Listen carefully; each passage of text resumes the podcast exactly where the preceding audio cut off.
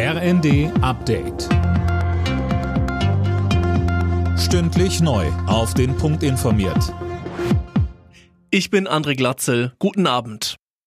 Die ostdeutschen Bundesländer wollen gemeinsam die Entwicklung der Wasserstofftechnologie voranbringen. Das haben die Ministerpräsidenten auf ihrer Konferenz auf der Ostseeinsel Riems beschlossen.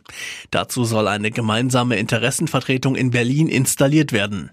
Bundeskanzler Scholz sagte, Bei der Transformation zu einer klimaneutralen Wirtschaft kann Ostdeutschland eine führende Rolle einnehmen. Insbesondere die Erneuerbaren, das Thema Wasserstoff bieten große Chancen. Wir werden, was die Anbindung des ostdeutschen Gasnetzes an die im Norden entstehenden LNG-Terminals oder was die Ölversorgung für Schwedt und Leuna betrifft, eng zusammenarbeiten, damit auch dort gute berufliche Perspektiven erhalten bleiben und diese Unternehmen ihre Wirkung für ihre Region weiter entfalten können.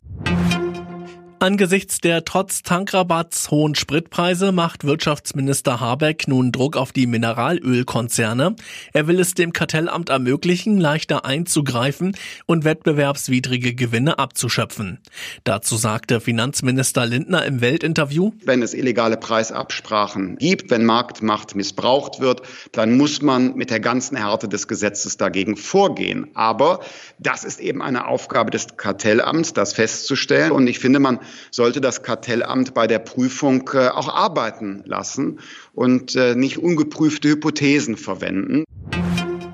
Als Reaktion auf den russischen Einmarsch in der Ukraine richtet das Verteidigungsministerium in Berlin ein zentrales Führungskommando für die Bundeswehr ein. Im Kern geht es darum, besser und schneller reagieren zu können, sollte Deutschland oder aber ein NATO-Partner verteidigt werden müssen. Der Wechsel von Erling Haaland von Borussia Dortmund zu Manchester City ist besiegelt. Haaland wurde mit einem Vertrag bis 2027 ausgestattet, heißt es vom Premier League Club. Die Engländer blättern für den Torjäger eine Ablöse von 75 Millionen Euro hin. Alle Nachrichten auf rnd.de